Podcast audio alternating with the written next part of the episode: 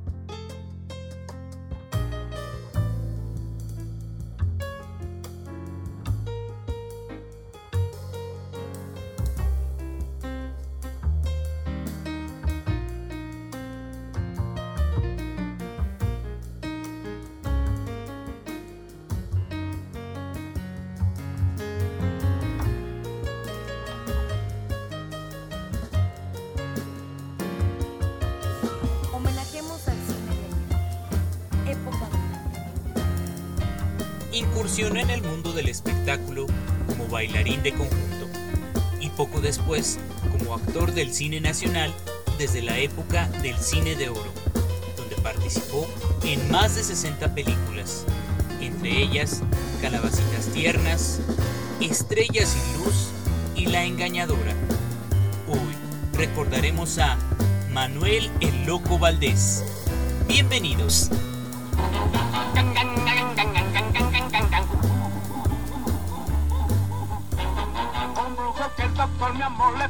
Un brujo que el doctor mi amor orar. Y él dijo, amor, te voy a aconsejar favor.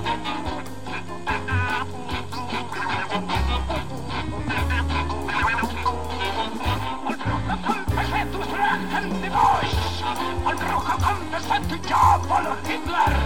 Y él dijo, Juan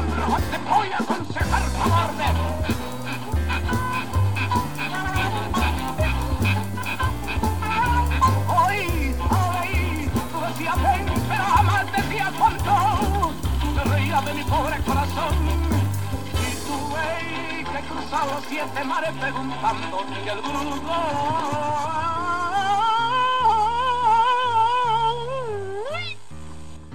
La participación de Manuel el Loco Valdés en la película Los Fantasmas Burlones nos da la bienvenida a la emisión de hoy.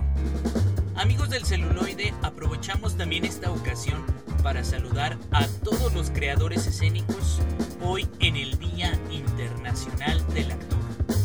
Muchas felicidades.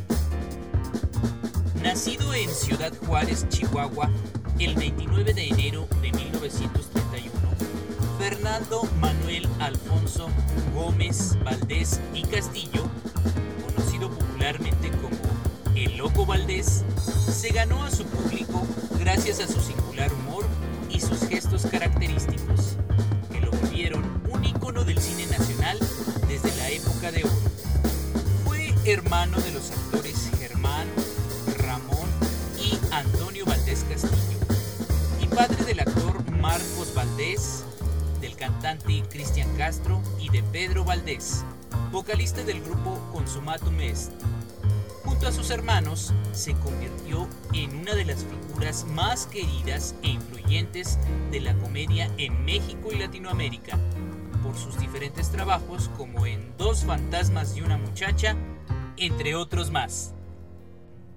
Su primera participación en el cine fue en 1949 con la cinta Calabacitas Tiernas, donde compartió escena con Rosita Quintana y con sus hermanos Germán y Ramón, quienes ya eran actores reconocidos de la época. Tras su actuación junto a sus hermanos, el actor realizó múltiples producciones fílmicas que siguen siendo muy reconocidas actualmente. Dos fantasmas y una muchacha, junto a su hermano Germán. El loco protagonizó esta comedia de enredos en la que dos hombres, al enamorarse de la misma mujer, pelean a muerte en un teatro por su afecto y mueren en el proceso, con la sorpresa de que quedan convertidos en fantasmas. De esta producción se derivó una de sus canciones más conocidas, El médico brujo. La Caperucita Roja. En esta adaptación del clásico Caperucita Roja, el actor interpretó a un extravagante, cómico e inofensivo lobo feroz, personaje que se volvió tan icónico que llegó a repetirlo en otras películas y segmentos de comedia. Incluso prestó su voz para interpretar al respectivo lobo de la película animada Hoodwinked del 2005. Dos tontos y un loco. El artista se metió en la piel de El Príncipe Bongo, hijo del rey guitarrón de Ritmolandia, que acude a la Ciudad de México y termina siendo enviado a un manicomio por error, lo que da pie a numerosos enredos. Actuó junto a dos grandes estrellas de la comedia mexicana, Marco Antonio Campos, Viruta, y Gaspar Enaine, Capulina. Los fantasmas burlones. Tintán y el Loco Valdés volvieron a las andadas fantasmagóricas con esta segunda y divertida colaboración en la que interpretan a dos fantasmas que son invocados por error desde el más allá por dos estafadores. Esta cinta contó con la actuación de Antonio Espino Clavillazo y Armando Soto La Marina. El Capitán Mantarraya. El Capitán Mantarraya se caracterizó por su juego entre diversas situaciones cómicas con momentos fantasiosos. El Loco Valdés volvió a trabajar con su hermano Tintán, quien fungió como director y productor de la cinta, y le dio uno de sus papeles más emblemáticos, como el Brujo Majujo su característico humor también llegó a la pantalla chica a través de programas e incluso telenovelas. Operación Jaja, Ensalada de Locos, El Show del Loco Valdés, Variedades de Medianoche, Vivan los Niños, Atrévete a Soñar y Siempre Te Amaré. Además, participó en varias obras teatrales, como El Tenorio Cómico y Aeroplanos, donde compartió créditos con Ignacio López Tarso y alternó funciones con Sergio Corona. Americanista de Hueso Colorado. El actor y comediante siempre presumió su amor por el equipo de las Águilas del la América. En 1984, cuando las Águilas se coronaron campeón, tras derrotar a su adversario número uno, las Chivas del Guadalajara, el Loco Valdés, para celebrar, apareció en su programa La Hora del Loco con una corona y totalmente vestido de azul crema. También solía apostar con su amigo y actor Sergio Corona, cada que su equipo se enfrentaba a las Chivas del Guadalajara en el Clásico Nacional del Fútbol Mexicano. Su programa, El Show del Loco Valdés, fue censurado en 1974 por el gobierno de Luis Echeverría Álvarez. Esto debido a que en uno de los sketches de su show se refirió a Benito Juárez como Bomberito Juárez y a Margarita Maza como Manguerita Maza. El programa salió del aire.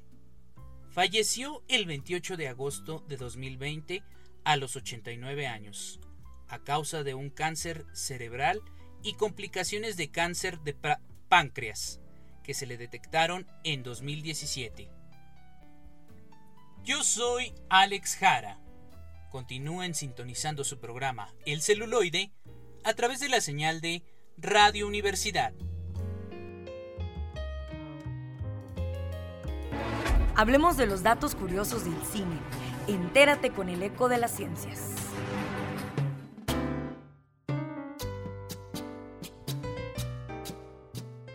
Continuamos con más aquí en el celuloide y me complace presentarles aquí en la mesa. Se encuentra con nosotros eh, Yael Leura y Diego Escobar, quienes van a presentar un documental titulado Al ritmo del jazz. Me llamó mucho la, la atención porque se dieron a la tarea de resumir un poquito la gran historia que tenemos de talentos potosinos en la escena del jazz. Muchísimas felicidades, muy jóvenes, por cierto, bienvenidos. Hola, ¿qué tal? Muchas, gracias. Pues platíquenos, muchachos, cómo, cómo nació la idea y cómo fue todo este proceso. Pues más que nada esto era parte de un proyecto escolar. La maestra, bueno, era de la materia de producción audiovisual, pero la maestra nos comentó a principios de semestre de que sería de febrero de, este año que pues o sea dentro de la materia se nos pedía que siguiéramos ciertos ciertos tipos de productos audiovisuales y en eso implicaba un documental. Dado que el tiempo no complacía que se podía terminar el documental nosotros lo seguimos realizando ya a finales de semestre. En este caso de ahí sale la idea porque la maestra nos comenta si no nos interesaba hacer un documental acerca de los estudiantes de jazz. Entonces ya de ahí sale, surge la idea y la empezamos como que a plantear y aterrizar durante el semestre y también a grabar uno que otros fragmentos. ¿Y cuántas personas colaboraron? ¿Nada más son ustedes dos o de cuántos elementos está constituido este trabajo colaborativo? Ah, el trabajo, bueno, en este caso somos un equipo de, de seis personas.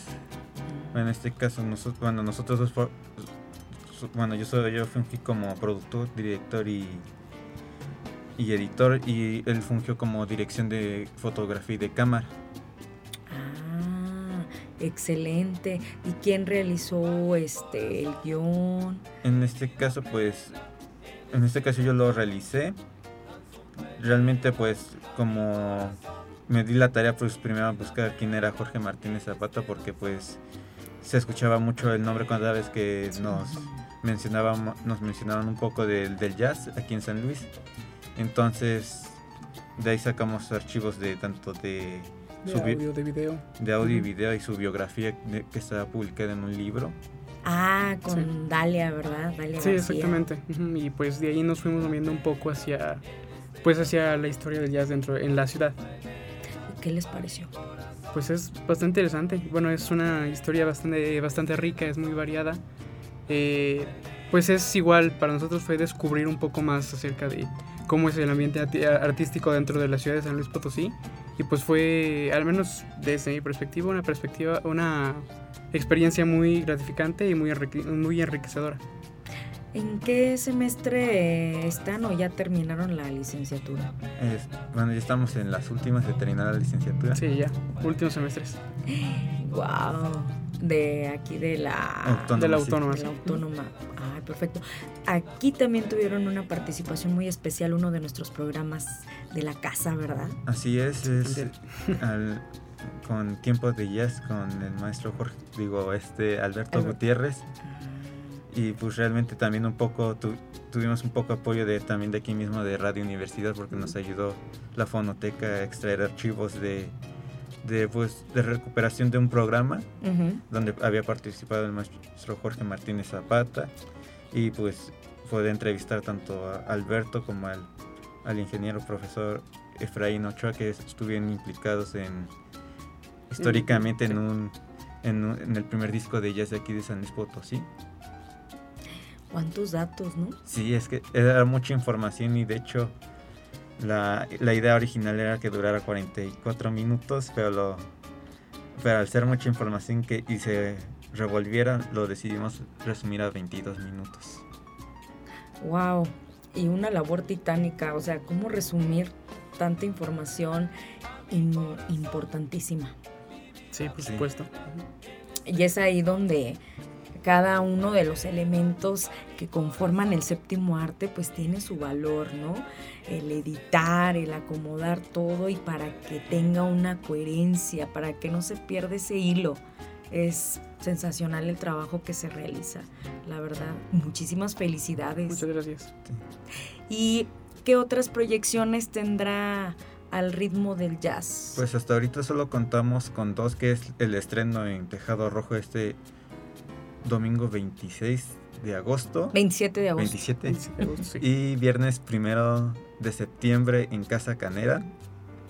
En Casa Canera sería a qué hora? A las- Igual a las 8 de la noche, ambos, ambas proyecciones son a las, a las 8.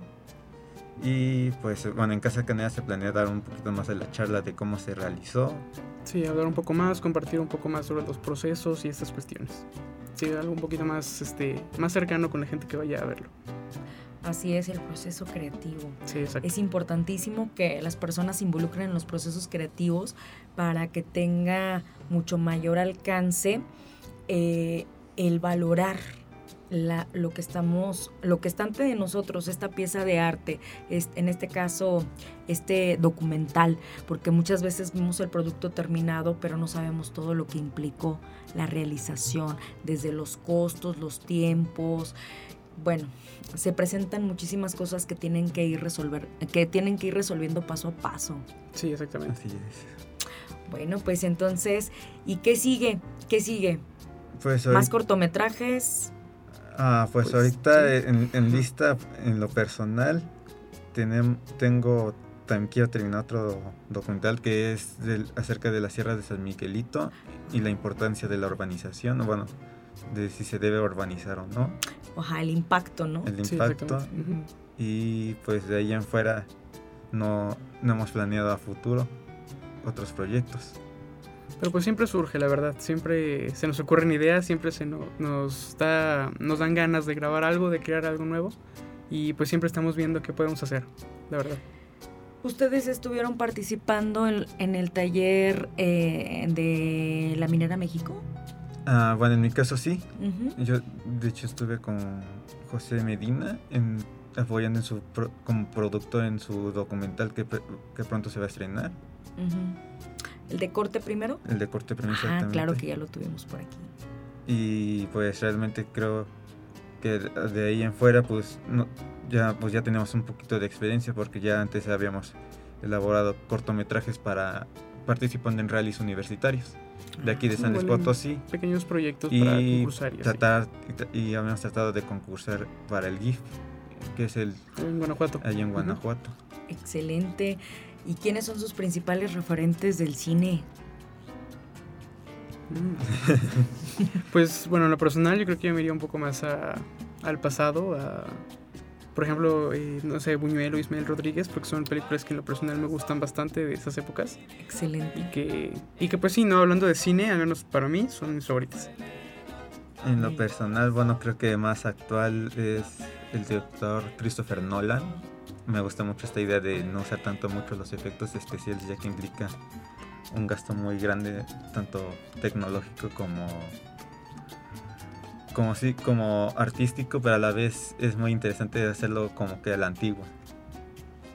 Así es. Pues muchísimas gracias. Redes donde podamos seguir el trabajo de cada uno de ustedes o seguir la proyección de Al ritmo del jazz por si no tuvimos oportunidad.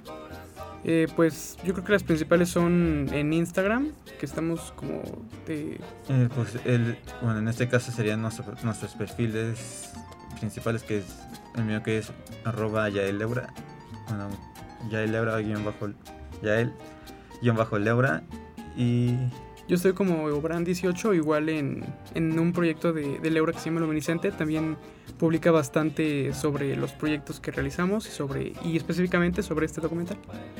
y el Instagram de la casa productora en este caso es arroba metaluminiscente, que es además un sitio web. Oh, excelente. Pues muchísimas felicidades, chicos. Muchas gracias. Y esperamos ver el resultado de Al ritmo del jazz. A mí me encanta, me encanta la propuesta. Felicidades. Muchas gracias.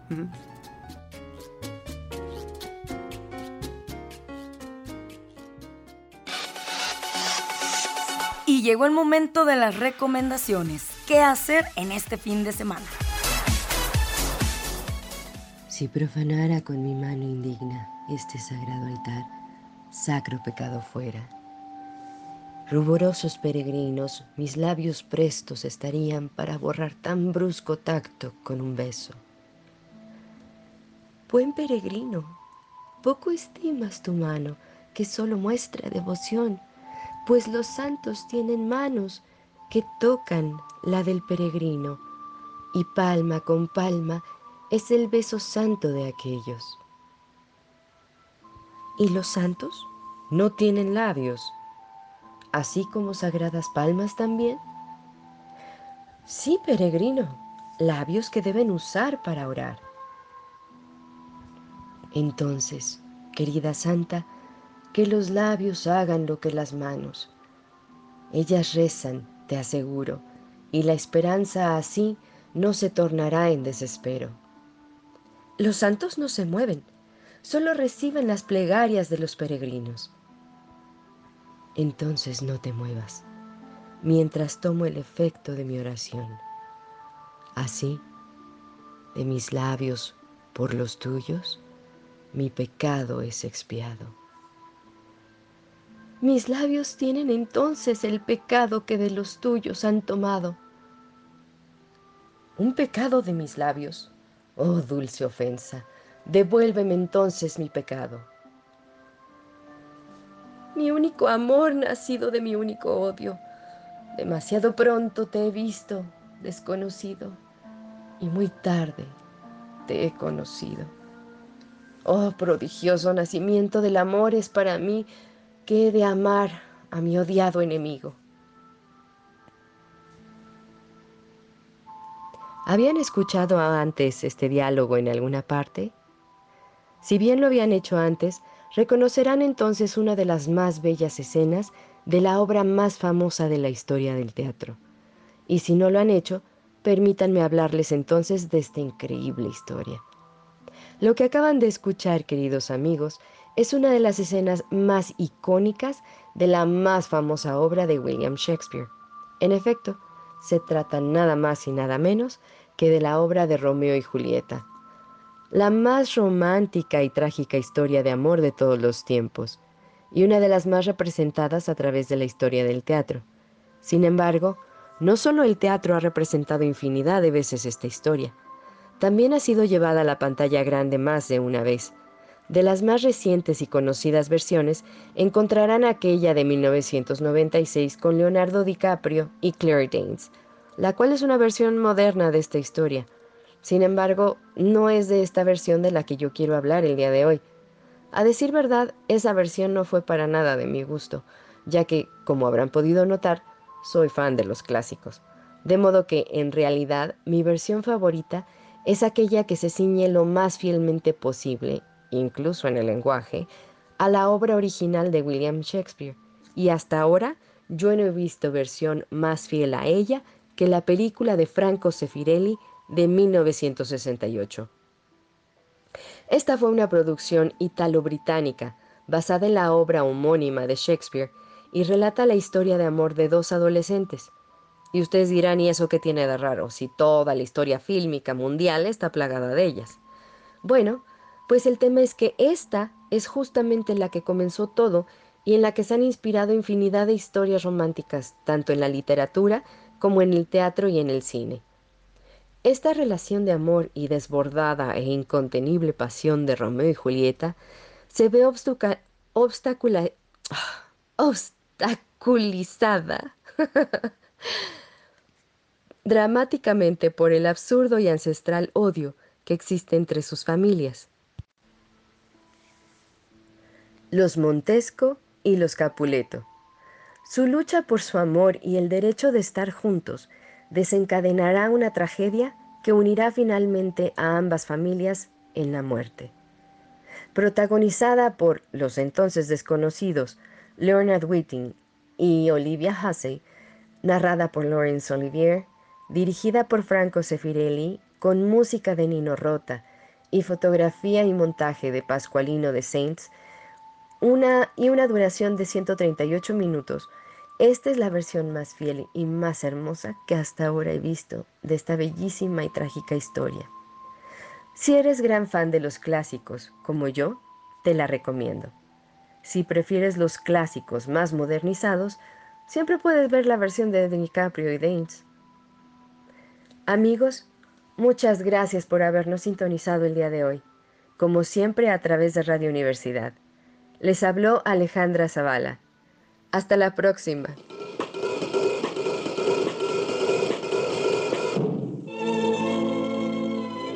The world's most enduring love story is the motion picture to be seen forever. Romeo and Juliet. Thee, young baggage, disobedient wretch. I tell thee what, get thee to church on Thursday or never after look me in the face. No! No! No!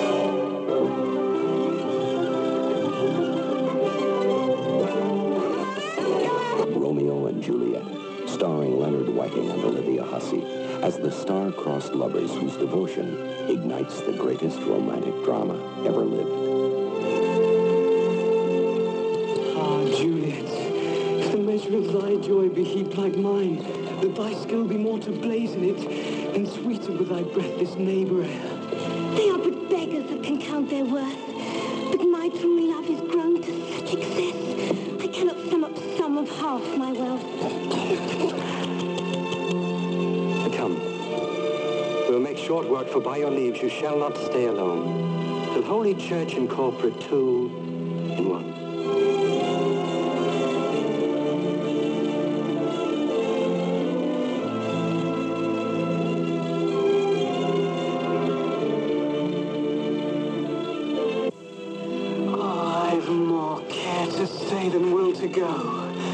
Come, death, and welcome. Juliet wills it so. World's most enduring love story is the motion picture to be seen forever. Paramount Pictures presents the Franco Zeffirelli production of Romeo and Juliet.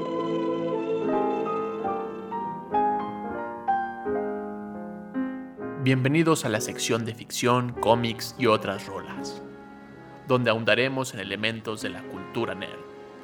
Adelante con esta sección.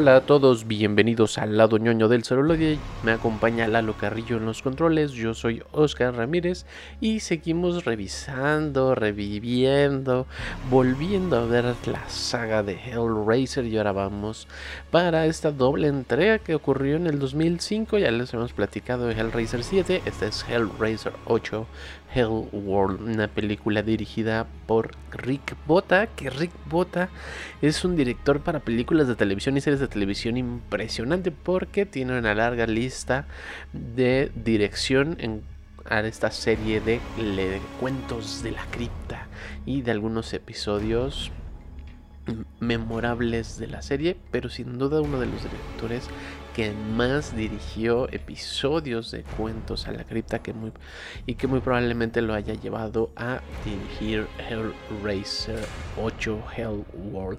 Y que además es una película que cuenta con un cast súper súper loquísimo.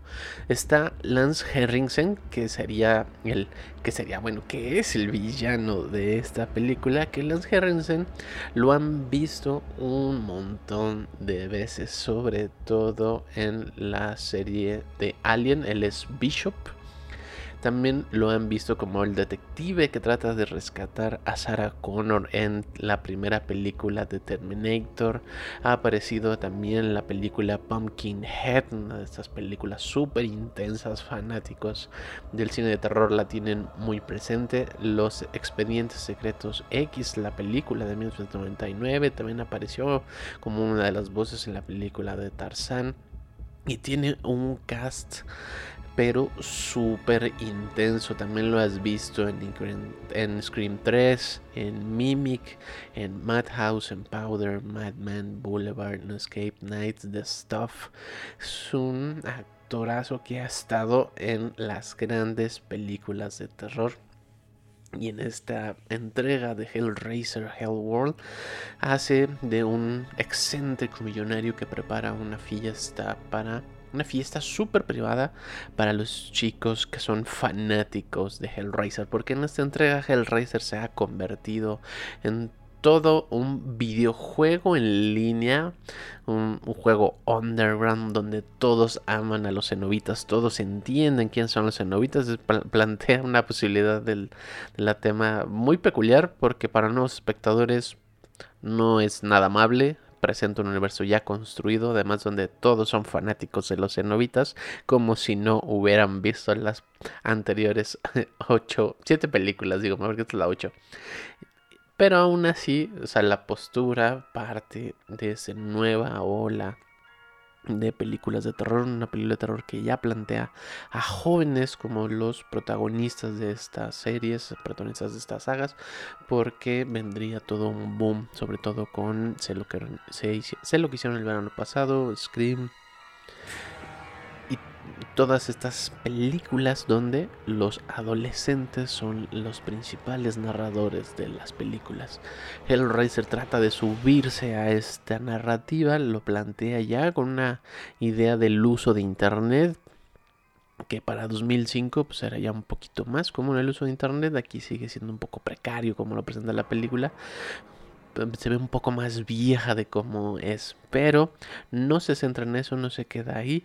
Pero sí en el uso de la tecnología y queda una cosa espantosísima. Porque más adelante presentarán al poderosísimo ladrillo de Nokia que se vuelve un icono de la película bastante peculiar. Donde apenas este era el auge de ese teléfono, no sería tan popular en esa época del 2005. Pero en, esta historia, Lance Harrison, que organiza esta fiesta, invitará a un montón de chicos, a algunos en particular, para poder llevar a cabo la trama de la película.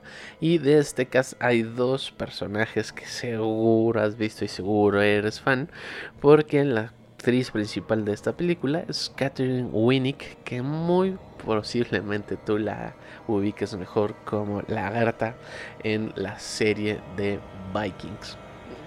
No es lo único que ha hecho, ha hecho un montón de eh, de episodios para televisión, sobre todo en estas series como de CSI o un montón de otras películas que están escondidas casi en la raya del culto de terror.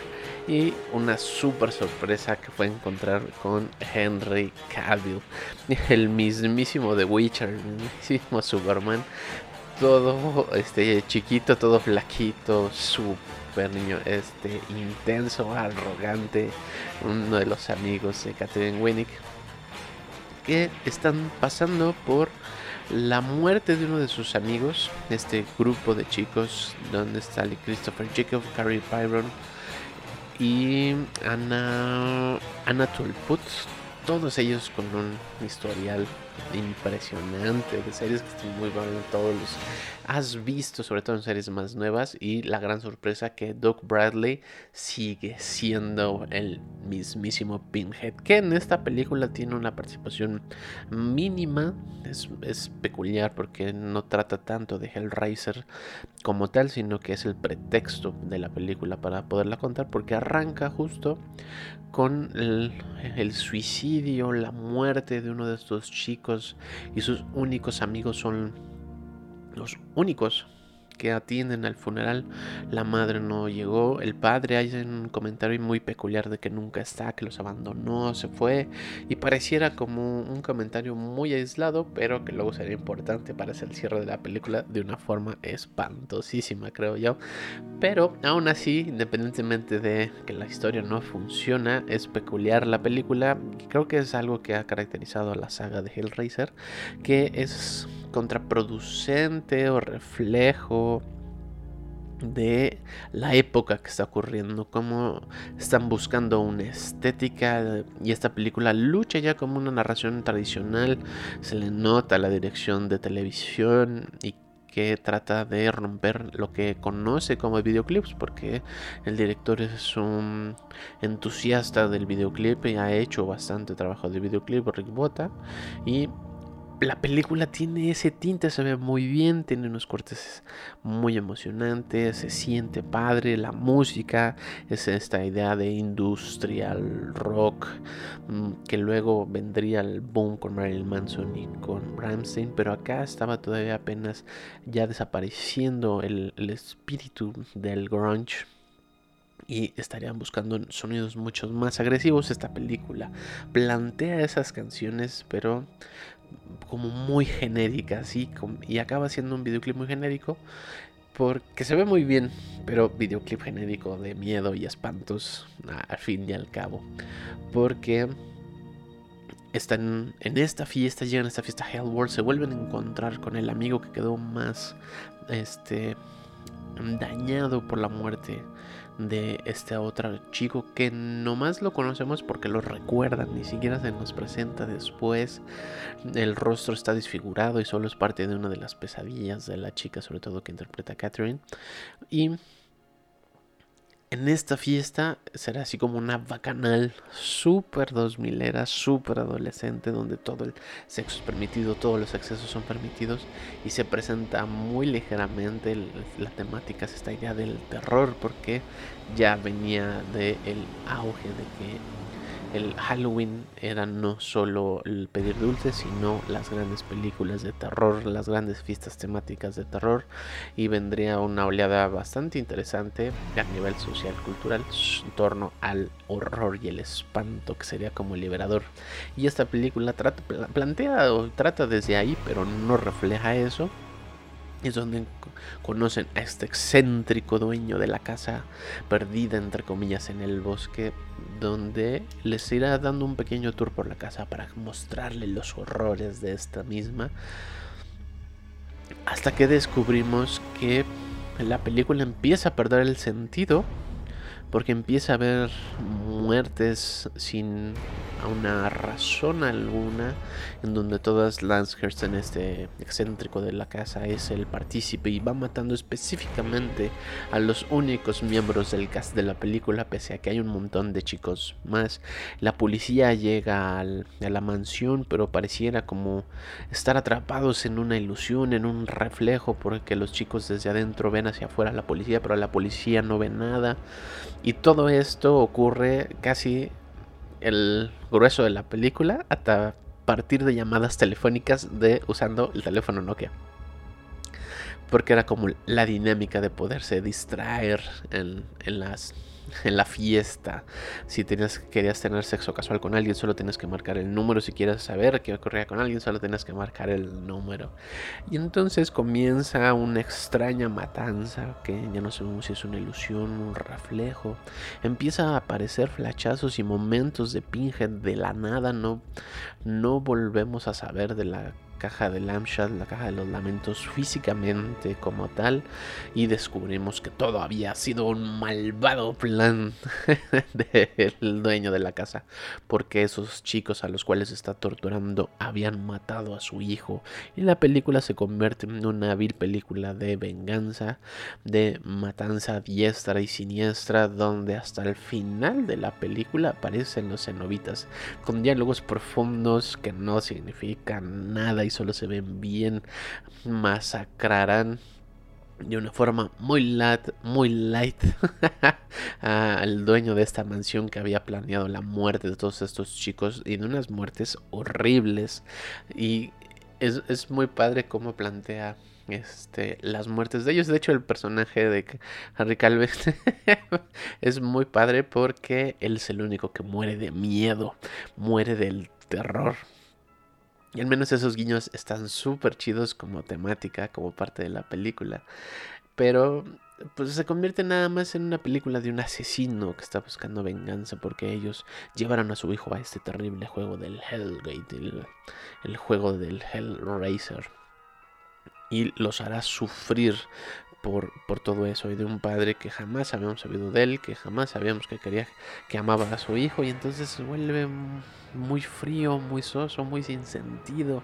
Los chicos empiezan a sufrir, pareciera que uno de ellos, un par de ellos escapan, la pareja romántica de la película, pero al final pareciera que siguen atrapados en una especie de sueño, una especie de loop infinito causado o sí o no por los cenobitas, porque no queda claro. Es una película que se ve muy bien, se siente bien verla, tiene unas muertes espectaculares, pero no tiene ningún sentido ni ninguna narrativa la película y no porque no solo no se trate de Hellraiser y no porque mal usa la idea del Hellraiser, sino que realmente no hay una narración absolutamente de nada. Es como un videoclip enorme de dos horas que se ve bien, se siente bien, emociona, pero a la hora de pues justo tener una buena explicación de por qué ocurren las cosas, se rompe la ilusión y justo queda en un videoclip super de los 2000 de una banda de grindcore, una banda de new metal.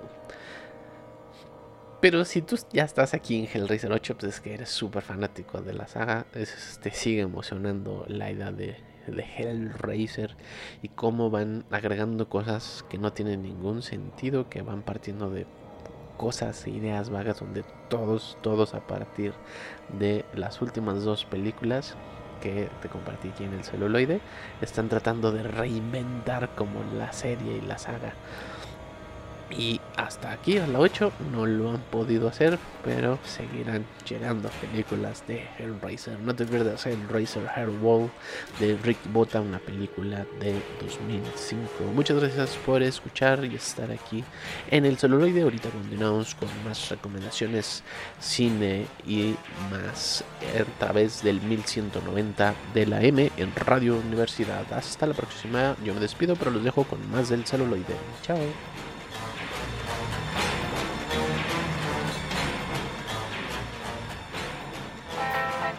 Cinema Rapsoda.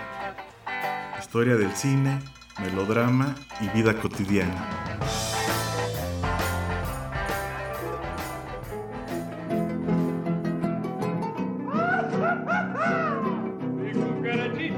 ¿Qué tal? Muy buenas tardes. Hoy en Cinema Rapsoda conoceremos un poco sobre las primeras películas que se grabaron en México a partir de la llegada del primer kinescopio así como el desarrollo de la industria cinematográfica frente a la Revolución Mexicana y su establecimiento frente a gobiernos emanados de la misma que ofrecieron estabilidad y vanguardia en el quehacer fílmico nacional. A finales del siglo XIX, uno de los primeros kinescopios, inventado por Tomás Alva Edison, fue traído a México. El éxito del experimento llevó a que varios inversionistas mexicanos se lanzaran a promoverlo y se creara la primera sala de proyecciones cinematográficas en el país. En aquellos años, bastaba con que el público viese imágenes movedizas y poco importaba su tema, como lo indican algunos de los primeros títulos, Riña de hombres en el zócalo y Rurales al galope. Lo más interesante fue cómo Porfirio Díaz supo aprovechar al máximo las posibilidades propagandísticas del cine, haciéndose filmar cuando inauguraba alguna obra arquitectónica, línea del ferrocarril o simplemente dando un paseo, como lo demuestra la grabación El general Díaz paseando por el bosque de Chapultepec. Sin embargo, es importante destacar que la primera película original con guion se hizo en 1908 bajo la dirección de Felipe de Jesús Aro, quien hizo también de protagonista en ella, llamada El Grito de Dolores, una recreación histórica de la independencia en México. Esta película, sin embargo, fue duramente criticada por sus inexactitudes históricas, su complicado desarrollo narrativo y su falta de verosimilitud, prueba quizás de su calidad artística. Por otra parte, en cuanto al género documental, Salvador Toscano dejó muchísimo material que, gracias a las atenciones de su hija, pasaron a formar parte de un archivo que da testimonio de la historia y la vida mexicana al inicio de la Revolución.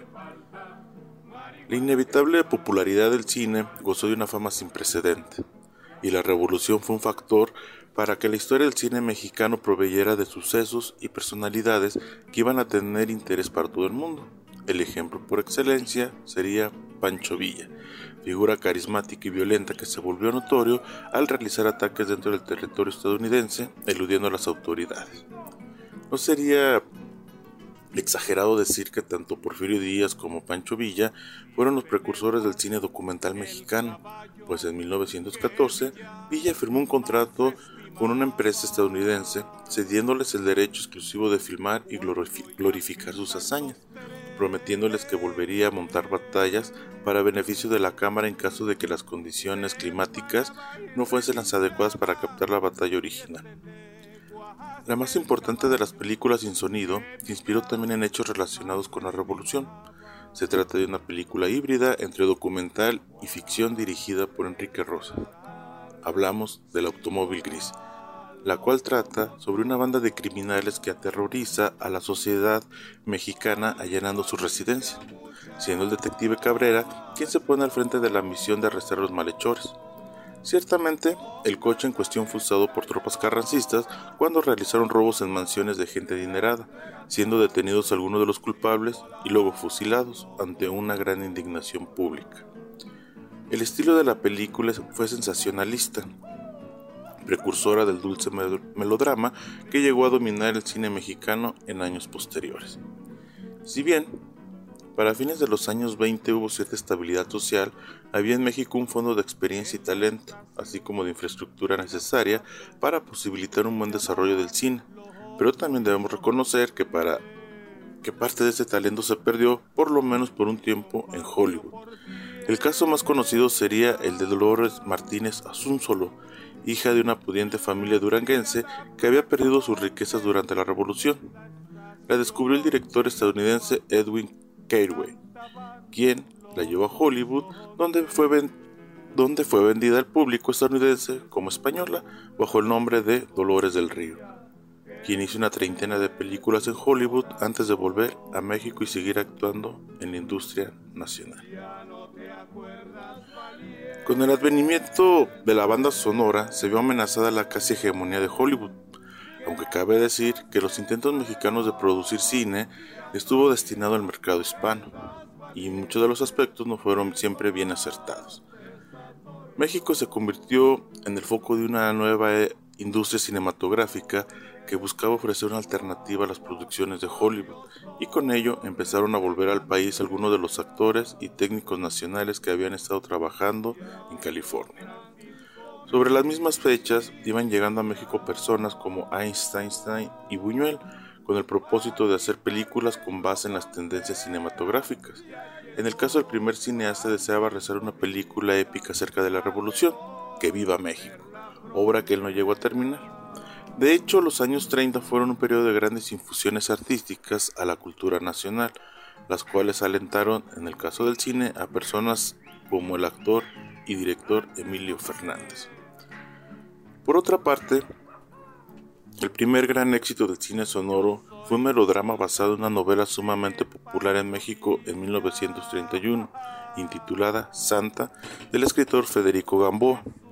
Tanto fue su éxito que posteriormente se hicieron otras cinco versiones, siendo la última Latino Bar de Paul Leduc en 1990. Se trata de una historia súper sentimental que ha pasado a formar parte de los conocimientos de todo colegial mexicano una joven campesina que es seducida por un soldado quien huye deshonrada a la Ciudad de México, donde trabaja como prostituta y consecuentemente se enamora de un torero sobre el cual fallecería víctima de la rivalidad entre este y su amante original. Al final, Santa vive en una suerte de redención espiritual gracias a la devoción desinteresada de un pianista ciego. Aquí se presentan algunos de los futuros estereotipos del cine nacional, la mujer inocente caída frente a los que se sirven de ella y la que la tratan con actitud protectora, con piedad o con fascinación. A pesar de su éxito comercial, la crítica no suele considerar que esta película sea de gran calidad. Cabe añadir que en ella aparece el famoso pianista veracruzano Agustín Lara y que las estrellas de la película fueron traídas todos desde Hollywood, así como algunos miembros del equipo técnico. Tema parecido tiene la película más lograda de la década, La Mujer del Puerto, que añade una dosis de incesto al tema de la mujer caída. La protagonista se suicida en un burdel al darse cuenta que ha estado con su propio hermano sin saberlo. Si con lo ya descrito tenemos los comienzos del dulce melodrama, con Allá en el Rancho Grande en 1936 de Fernando de Fuentes, tenemos el primer gran éxito del género de comedia ranchera. En esta suerte de costumbrismo filmado, las canciones alternan con el diálogo una serie de episodios que llenan la pantalla con corrales, cantinas, palenques, fiestas y bailes. En cuanto a los personajes masculinos, los estereotipos los constituyen hombres honrados, fuertes, orgullosos y fieles frente a mujeres bellas, virtuosas y sabios ancianos, defensores de las tradiciones. Es un mundo un tanto mítico, las tramas suelen ser algo superficiales y se basan generalmente en malentendidos, evitándose así cualquier carga política o social. El cinematógrafo de Rancho Grande fue Gabriel Figueroa, que se ganó un galardón en el Festival de Venecia, lo cual sin duda contribuyó a que el cine mexicano fuera haciéndose cada vez más conocido en el extranjero y que tuviera una aceptación tan entusiasta en el mundo hispano. Entre 1937 y 1939, la mitad de las películas hechas en México fueron comedias rancheras y con ellas nacieron cantantes como Jorge Negrete. Así, a lo largo de la década de los 40 mejoraron las técnicas de producción, y con base en los géneros ya citados se desarrollaron otros más, como las farsas que le sirvieron de vehículo a Cantinflas. Las comedias rancheras lo fueron para Jorge Negrete y más tarde unos, subgéneros de melodrama surgirían, como el cine de arrabal, cuya acción se desarrollaba en un ambiente urbano entre gente humilde y el cine de ficheras en burdeles.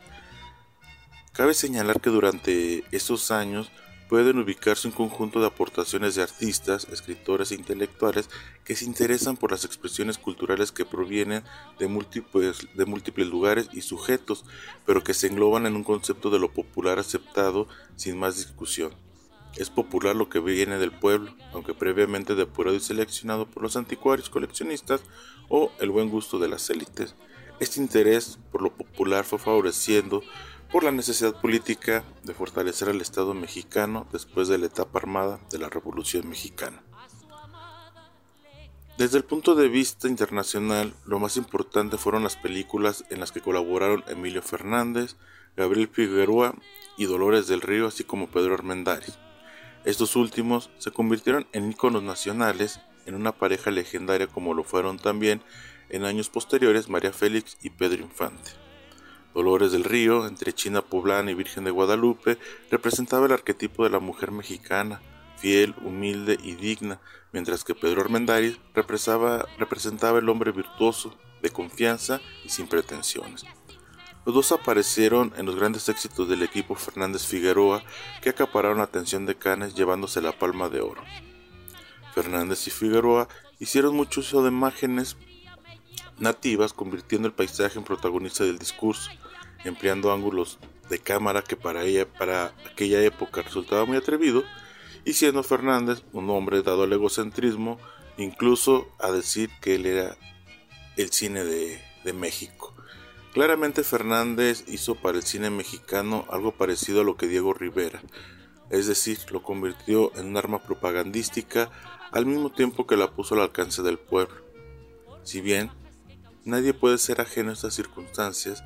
La esencia de la vida rural mexicana con urbana, opuestas pero complementarias, nos describen con nostalgia cómo debemos matizar los dramas de la sociedad a las que fueron expuestos, apelando a la supervivencia de la cultura mexicana.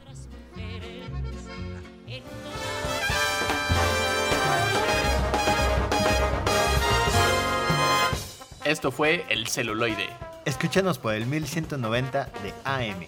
Teléfonos en cabinas 826-1348. Síguenos en nuestras redes sociales y YouTube. Nos encuentras como El Celuloide. Dirección de Radio y Televisión de la Universidad Autónoma de San Luis Potosí.